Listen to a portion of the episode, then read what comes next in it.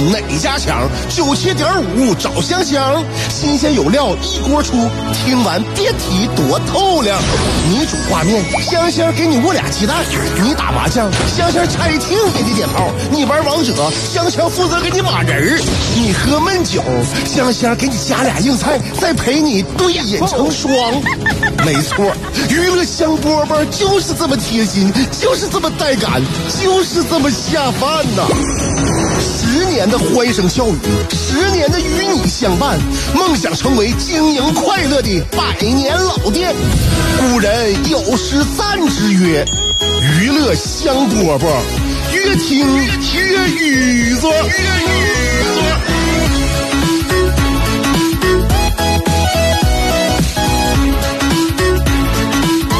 欢迎来收听我们今天的娱乐香饽饽，开心快乐很重要啊，所以我们到两点就来。哎，我是香香，呃，开心快乐就是为什么这么重要呢？因为它难得嘛，难得难得才珍贵嘛，才重要嘛。就每个人都让自己随时随地都开心起来的话，我觉得这事儿很难办啊，所以就必须要有有助攻。下午两点钟呢，我希望能够成为你的强力助攻啊，因为现在我们你你发现哈、有些人呢，他整天他总是呢这个和颜悦色的。呃，有些人总整天总是嬉皮笑脸的，你觉得这这两种人呢，他可能心情上呢都没有什么太大的这个这个这个负面情绪，但有些人呢，你看他这自来带的就是一种严肃啊，那种严肃呢，怎么说，让别人跟着他一起呢，都感觉有一点有有一点沉沉重啊，有点沉重，或者说呢，你看有一些朋友，你看他人挺好，你了解他的的话呢，你认为他是一个很有责任、很有担当的人，但是他呢面目表情能够反映出他平时一些心理走向。你比如说很多面目表情，刚才我说了有严肃的，呃，还有什么样呢？就比如说，就是你能从他的表情当中就捕捉到他有可能就是带着一种小小小愤恨或者是小气愤啊。这种容易生气的人呢，我觉得他可能在生活当中更有一些责任感。他认为呢，比如说公平很重要，这个公平原则一旦打破了之后呢，他就嗯为这种不公感到气愤，或者他他看到一些什么事情之后呢，能够触动他，他觉得这个事事情不应该是这种结果，甚至是不应该有这样的过程，他觉得比较气气愤。我认为啊，有责任感的人呢，他这个心情他不太好的。那我们为什么不能为这些有责任感的人做些什么吗？所以，如果你是一个有责任感的人，那么你经常会觉得生活当中有一些事情你看不惯，你这个想不通。那么下午两点钟的时候，让我们一起在娱乐香饽饽当中疏解一下自己的情绪吧，因为我恰巧就是跟你一样的人。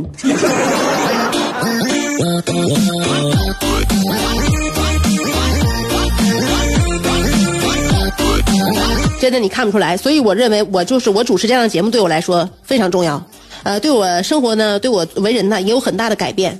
因为我我是一个绝对就是公平公正的一个性格，我就看到任何一些不公，就是马路上开车呀，或者是那个呃站牌插队呀，或者是哪怕单位的一些小小情况啊，这个呃就是呃领导和同事之间的一些分配不公啊，我就发自内心就我我往我我我往心里去。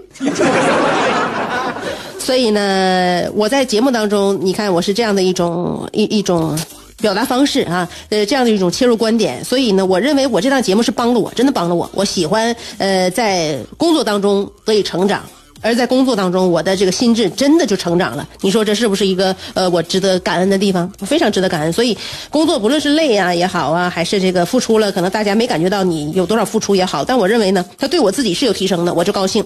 你说社会上你很多很多事儿，你让你让他完全公正，你完全公平，完全让你想得开看得开，你不你。没有，不不可能，真的不可能。你就是很多呃很多事儿就容易往心里去的人吧，他就不容易开心。所以我就认为我就是这个节目有，起码有不说有责任吧，有这个义务让我自己啊，还和我很像的一些人呢，能够看开一点。你像我们想一想啊，社会上有多少人，就是说呃。让我们觉得气愤，或者让我们觉得不公平。比如说，我就举一个最简单的例子，比如说我们车位，车位我们自己的车位被别人占了，是吧？呃，然后你停车被别人堵了，你开不出去了，你出不去了，出不去了之后呢？你说是你说这个是是受益到受害，就就就权这个你的权益得到了那个侵害啊，是不是？受害的人是你，那对方呢？对对方没有任何代价，没有任何代价。你报警呢？警察就是说，呃，来了之后，他不能的对他进行过严厉的处罚，对吧？但是你自己呢？你自己要是由于气愤，你划了对方车啊，你做出了一些破坏行为，你轻的话你就是那个赔钱，你重则的话你是毁坏了，那属于叫做那个故那个私人财物，你是刑事犯罪，对不对？你那个比如说你你买车票，你上火车。你上火车之后，你那个买的票那个座位让别人占了，那怎么办呢？你跟讲理吧，讲理说对方要是一个浑人，那你不跟你讲理呢，是吧？你乘叫乘务员，乘务员来了之后呢，那也只能是语言劝说，乘务员不能跟人拉拉扯扯，对吧？但是现在也好了，现在目目前有少数，比如说开始拘留或者是列入黑名单了，好一点。但是呢，你你你十有八九碰上的情况呢，还是得跟他讲理。那那你遇上那不讲理的人的话，你讲不通，对不对？你的权益又受到了侵害，那对方呢毫无损失，毫无损失。对吧？如果说你坐的那个车要距离比较近，你从沈阳到鞍山，你还没能解决明白呢，你都已经到站了，是不是？啊？哎，你等你到站了，解决不了，你就白白吃亏。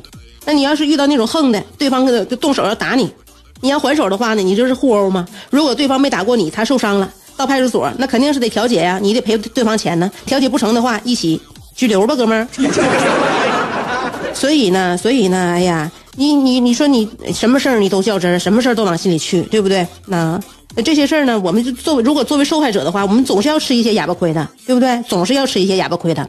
还有生活当中这样的事比比皆是了，比如说那个这这站牌插队的，呃，公共场所吸烟的，嗯，是吧？嗯，就这很多很多，就是说，哎呀，我想说什么，就是，呃，个人素质啊和道德啊产生了。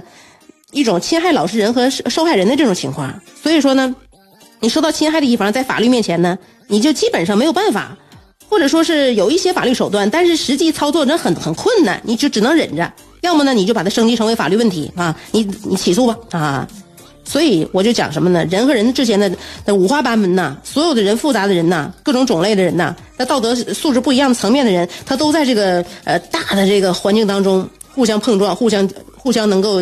结交是吧？互相能够就是擦肩而过。那么遇到无赖的话怎么办？就没有没有办法。如果用它影响你一整天，或者说影响你一个礼拜的心情的话，那就是跟自己过意不去了啊！那就是拿对方的错误在惩罚自己。所以说，你说人类，人类，你说活着是我们生而为人，是不是本身就是我们的错？事事我们都要强，事事我们都要摆平我们自己眼前的这些障碍。我们跟所有的动物在一起生活，生活完之后呢，我们把所有动物都干掉，让他们变成我的食物。啊，我们跟别人在一起的话呢，我也是，我不能吃亏，我不能上当，我不能被别人不尊重，那是不可能，那是不可能的。嗯，所以呢，就是说，我们能够在这样一个广袤而复杂的大地上面生活、生存，在这种非常复杂的呃种类繁多的生存法则之下，我们能够，我们能够好好的、健康的自己保全好自己。这个就是很难的，所以很很很少有那么多完美啊。就是我想说啥呢？看开，嗯，别跟自己过不去，因为人生其实回忆起来很短暂，很短暂啊。呃，必要的时候就练好肌肉，练好肌肉，在需要的时候能够苟且偷生，能够抗争就行了。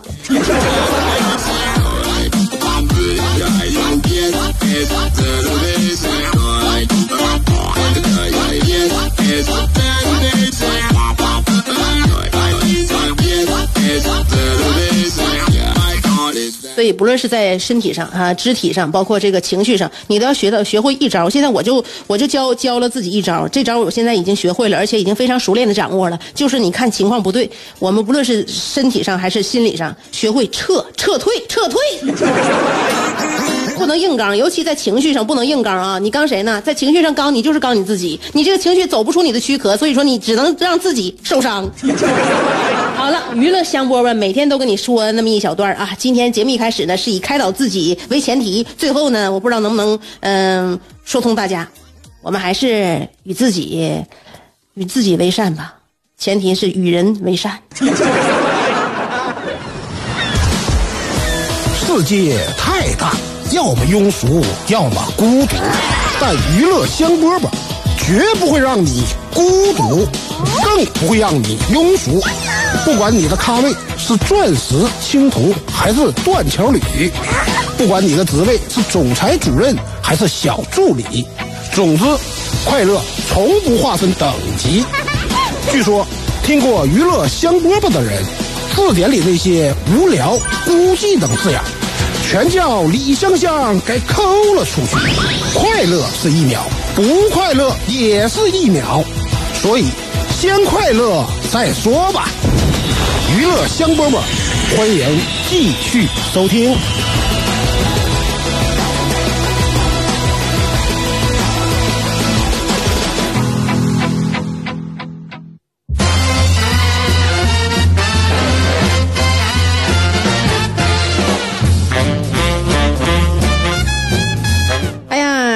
说那些开导人的话了，大家其实道理都懂，都懂啊，不需要那些别人在耳边长篇大论，觉得无聊枯燥啊。我说一个新时代的啥呢？新时代的孩子家长与这个孩子和家长之间这个互相攻防这个故事 啊，什么可谓攻防战呢？现在呢，我孩子小。所以这种较量呢不是很明显，等孩子大一大的话，这种较量你就发现哈，在日常生活当中，你这是天天都得遇见。我有一个老大哥，家里边的孩子上初二啊，初二呢，这孩子大了，就基本上就是成人思考了。在家里边严格限制孩子做什么呢？玩手机。你小时候有点没控制好，没控制好，这孩子对手机特别喜爱，所以现在等到大了再控制的话，就容易。就容易有困难，所以他家严格限制孩子使用手机的时间。但是呢，我这大哥也知道一味这么堵封堵也不好，所以呢，他俩准备了一台旧的苹果手机，里边装了游戏和直播软件。平时呢，呃，就被我这大哥藏起来，藏起来。周末的时候会给拿出去之后让孩子玩呃两个小时吧，玩两个小时。到时候是到时间之后，这个时时间一到呢，就把这个手机再收走。嗯。这孩子，那当然了，周末玩两个小时，那哪够用啊？根本不够用啊！打打一场游戏多长时间呢？是吧？玩不了多长时间就不够用，你还不抵吧？就完全不给他玩呢？你说你你你说你说是呃一个礼拜就玩了俩小时，那跟那基本不玩有啥区别？那就压根就给他断了就完事儿呗？我就不知道，我现在就特别特别的就是不能理解啊，就是那那个家长啊，想狠心还狠不下来心。狠不下来心做完还做非常狠的事儿，这是怎么回事呢？你说孩子都已经已经一个一一个礼拜都不玩手机了，你拿出来给人玩玩俩小时，你又拿走，那没法说，我也不能不好批判呢，大哥。呃，他都跟跟我们说了嘛，就是说现在的就是出现什么情况了呢？大孩子觉得玩不够啊，但是呢，他那个也不不害怕，因为他儿子一直不知道他爸把手机平时藏在哪儿。但是呢，可但是啊，有一些有一有一件事儿非常巧妙就发生了，正好他儿子那天过生日，然后呢，就家人亲戚送给他儿子一个蓝牙耳机啊，送给蓝牙耳机，然后呢，这个小家伙趁周末啦，周末解禁啦，这手机可以用啦，他就把这个耳机和手机之间连上了，蓝牙耳机跟手机连上了，呃，连完之后呢，玩玩俩小小时之后，他爸把手机收走了，收走之后，在下一个周一。这孩子趁他爸没回家之前呢，就把耳机戴戴在耳朵上了，在屋子里各处乱转，转 转转，这屋不对，转转转那屋不对，然后转到这屋之后，直到听到这个耳这个耳机里边微微的提示音，蓝牙连接已成功，说明手机就在附近。那么这孩子聪明啊，借此锁定了藏手机的地点。然后，但是没声张，没声张，因为他还有下一步骤。下一步骤就是找他同学从哪儿鼓捣来一个一个同一个型号的手机模型，偷梁换柱，然后把真的替换出来，假的套上手机壳，放回原处。哎呀，就这么整啊！每天晚上都开心的不得了，在卧室里边就是被窝里玩我这大哥对此毫无察觉啊。甚至就是在呃周末拿手机出来给儿子玩的时候，他都没注意到这个手机的重量不一样了。这件事情再一次告诉我们，男人在这个家庭生活当中，那就啥也不是，都多余了，知道吗？就是全白给，没发现。所以呢，这个他儿子就一直就这么就就这么骗他爸，骗他妈。这件事被发现，当然还得归功于我那个嫂子，他媳妇儿啊，我大哥的媳妇儿。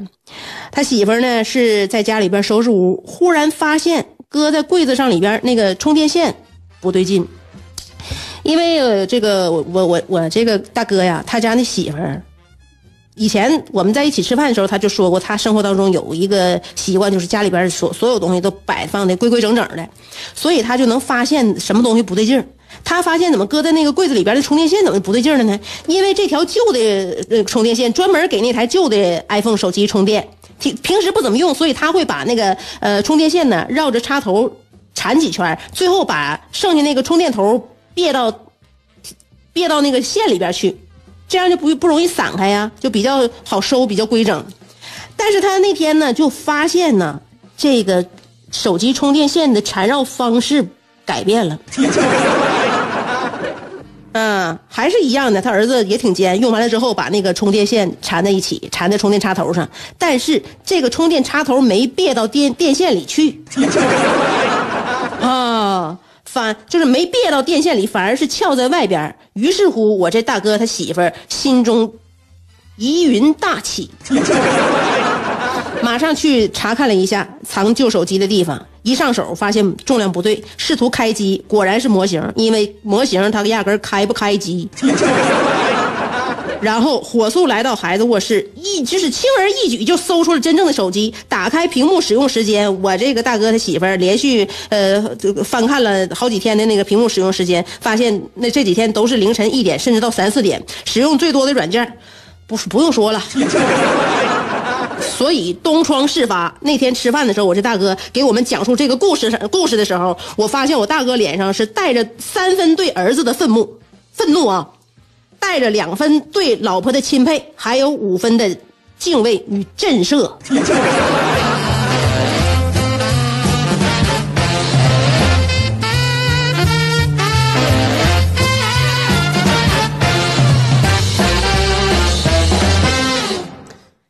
你说家里边有这样一个媳妇儿，是不是生活的好助手？当然，我这个大哥一方面感觉到他媳妇儿是生活的一个好帮手，一个好战友。与此同时，他好像从从他媳妇儿这个判案侦查能力，呃，多多少少也判断出了自己前途未卜的未来。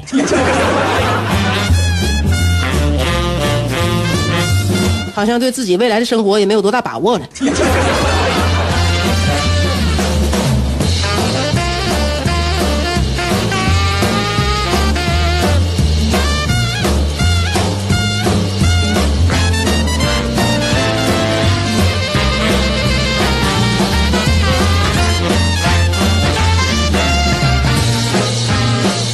们今天的节目就到这儿了，明天下午两点还有很多话要跟大家说，非常期待啊！明天继续跟大家聊，拜拜了。